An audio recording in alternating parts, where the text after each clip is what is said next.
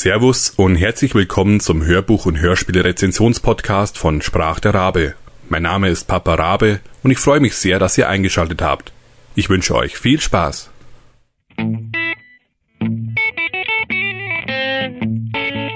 Nummer 7 Krimi-Klassiker 2 Das Zeichen der Vier von Sir Arthur Conan Doyle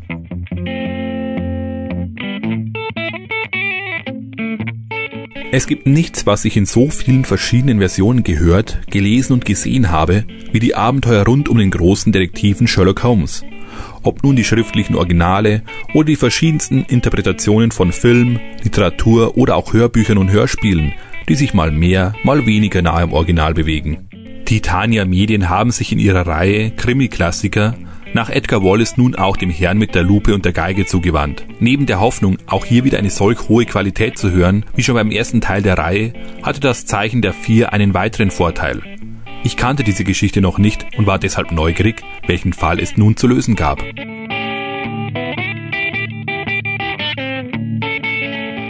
Titel Krimi-Klassiker 2 Das Zeichen der Vier Autor Sir Arthur Conan Doyle Sprecher Joachim Tenstedt, Detlef Bierstedt, Pierre Augustinski, Regina Lemnitz, Christian Rode und andere.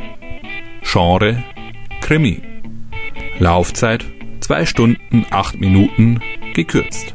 Verlag Titania Medien. Erschienen 2006.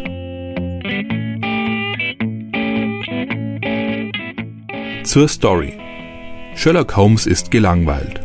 Zu lange ist es her, dass ein interessanter Fall seinen Intellekt herausgefordert hat. Zu was solche Momente den berühmten Detektiv treiben, muss Dr. Watson wieder einmal angewidert mit ansehen. Denn selbst ein solch intelligenter Mann wie Holmes hat seine dunklen Seiten, und dazu gehört das seiner Aussage nach den geiststimulierende Kokain, welches er sich gerade gespritzt hat.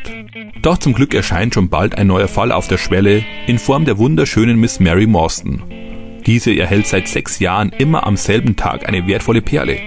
Und als sei dies noch nicht seltsam genug, kam nun auch ein geheimnisvoller Brief bei ihr an, der Antworten verspricht. Doch auf welche Fragen?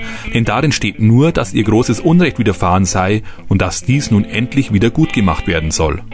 Hat es vielleicht mit dem Verschwinden ihres Vaters zu tun? Doch dies ist bereits zehn Jahre her. Und was hat es mit den Perlen auf sich? Schon bald wird klar, dass es um mehr geht als ein paar Perlen um viel mehr.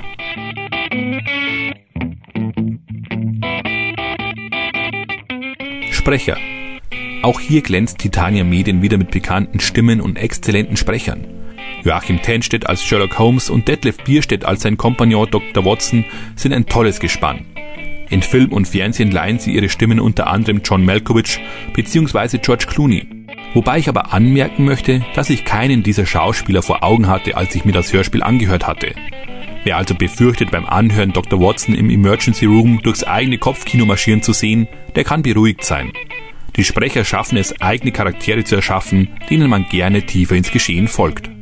Jetzt ist es bei einer Hörspielrezension für mich immer etwas schade, dass ich nicht jedem Sprecher den Platz einräumen kann, den er verdient denn auch Janina Sacher als Miss Mary Morstan, Per Augustinski als Tadeo Scholto und noch viele weitere Sprecher machen das Hörspiel erst zu dem tollen Gesamtwerk, das es ist. Nur würde dies leider den Rahmen sprengen. Grundsätzlich lässt sich sagen, dass Sherlock Holmes und Dr. Watson angenehm jung klingen und damit etwas aus dem gewohnten Rahmen fallen. Die meisten Versionen des berühmten Detektivs sind oft schon etwas in die Jahre gekommen. Ganz zu schweigen von seinem Begleiter, denn Dr. Watson wird nicht selten fälschlicherweise als ein gutes Stück älter dargestellt. Bei Titania Medien hat man sich gegen diese Darstellung entschieden, wofür ich Ihnen meinen Dank aussprechen möchte. Fazit. Das Zeichen der Vier ist der zweite Roman, den Sir Arthur Conan Doyle über Sherlock Holmes Abenteuer geschrieben hatte, und gleich zu Beginn wird man mit einer dunklen Seite von Holmes konfrontiert, der Drogensucht. Wobei hier aber zu bedenken ist, dass die negativen Auswirkungen der Drogen zur damaligen Zeit nicht so weit bekannt waren und als die Suchtgefahr bekannt wurde, webte Conan Doyle dies in die Geschichten mit ein und in den letzten Fällen entsagt der große Meisterdetektiv den Drogen sogar komplett. Grundsätzlich hatte Sir Arthur Conan Doyle die Probleme der damaligen Zeit immer mit eingewoben und teils sogar als negative Seiten von Sherlock Holmes. Die Drogensucht wurde schon genannt, aber auch sein Verhalten und seine Ansichten gegenüber dem weiblichen Geschlecht stoßen bei seinem Freund Dr. Watson oft auf Unverständnis oder Ablehnung. Auch die Xenophobie der damaligen Zeit wird angesprochen und nicht selten stellen sich die beiden Heroen gegen diese schnell gefällten Urteile. Aber zurück zum Thema. Das Hörspiel Das Zeichen der Vier ist ein rundum gelungenes Werk. Angefangen bei den exzellenten Sprechern über die Musik bis hin zu der Geräuschkulisse. Es stimmt einfach alles. Leider ist die Krimi-Klassikerei nur fünf Folgen lang. Doch im Herbst startet bei Titania Medien eine neue Sherlock Holmes-Reihe mit denselben Sprechern, aber mit komplett neu geschriebenen Geschichten. Ich bin schon sehr gespannt und freue mich darauf.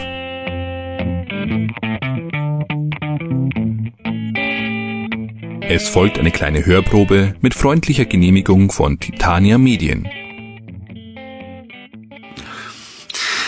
Es ist traurig. Sie wollen und wollen meine Regeln nicht anwenden, Watson. Ja, aber. Wie oft habe ich Ihnen schon erklärt, dass Sie lediglich alles Unmögliche ausschließen müssen und das, was dann übrig bleibt, so unwahrscheinlich es auch sein mag, ist die Lösung. Hm. Und das wäre? Die Tür war verriegelt und das Fenster verschlossen, wie Sie völlig richtig bemerkt haben. Ja. Durch den Kamin ging es nicht, da der Schacht viel zu eng ist. Verstecken kann man sich in diesem Raum auch nicht. Es gibt keinen Schrank oder etwas ähnliches. Woher muss der Verbündete also gekommen sein? Das Loch in der Decke. Durch das Loch in der Decke. So ist es. Wenn Sie bitte so freundlich wären, die Laterne mitzunehmen. Wir, wir werden nun die Untersuchung auf den Raum über uns ausdehnen. Äh, Vorsicht auf der Leiter, Watson. Ja. Ah, sehen Sie? Watson, da haben wir es. Moment, Holmes. Stoßen Sie sich nicht den Kopf. Ja. Ah, sehen Sie? Eine Luke, unverschlossen. Durch diese Dachluke kam Nummer eins ins Haus. Das Dach ist hier flach. Für einen geübten Kletterer stellt es also kein Problem dar. Leuchten Sie mal auf den Boden, ob unser Freund Spuren hinterlassen hat. Mhm. Es ist ziemlich staubig hier oben. Ah. Was ist das? Ich gebe zu, es erregt auch bei mir einen kleinen Schauer, Watson. Das sind eindeutig Abdrücke nackter Füße, etwa halb so groß wie die eines durchschnittlichen Mannes. Dabei fällt mir die ungewöhnliche Form der Zehenabdrücke auf. Sehen Sie mal. Sollte etwa ein Kind diese fürchterliche Gräueltat begangen haben? Im ersten Augenblick war ich selbst sehr überrascht. Nein, kein Kind, Watson. Ich kann Sie beruhigen, lieber Freund. Es gibt eine andere, einleuchtendere Erklärung. Und die wäre? Wagen Sie doch selbst eine kleine Analyse. Meine Methoden und die Fakten sind Ihnen bekannt. Kommen Sie, steigen wir die Leiter wieder hinunter. Hier oben gibt es nichts weiter zu entdecken. Ich wüsste wirklich nicht, was ich mit diesen Fakten decken würde, Holmes. Ihnen wird noch früh genug ein Licht aufgehen, Watson. Oh, was sehe ich denn da auf dem Boden? Wie gut, dass sich Bartholomew mit Chemie beschäftigt hat. Sehen Sie mal hier, Watson. Ja? Unsere Nummer eins, der kleinfüßige Verbündete des Einbeinigen, ist hier in eine eine stark riechende, auf dem Boden ausgelaufene Chemikalie, allem Anschein nach Kreosot, getreten. Die Korbflasche dort ist undicht und hat eine große Pfütze produziert. Welch glückliche Fügung. Ich verstehe nicht. Inwiefern?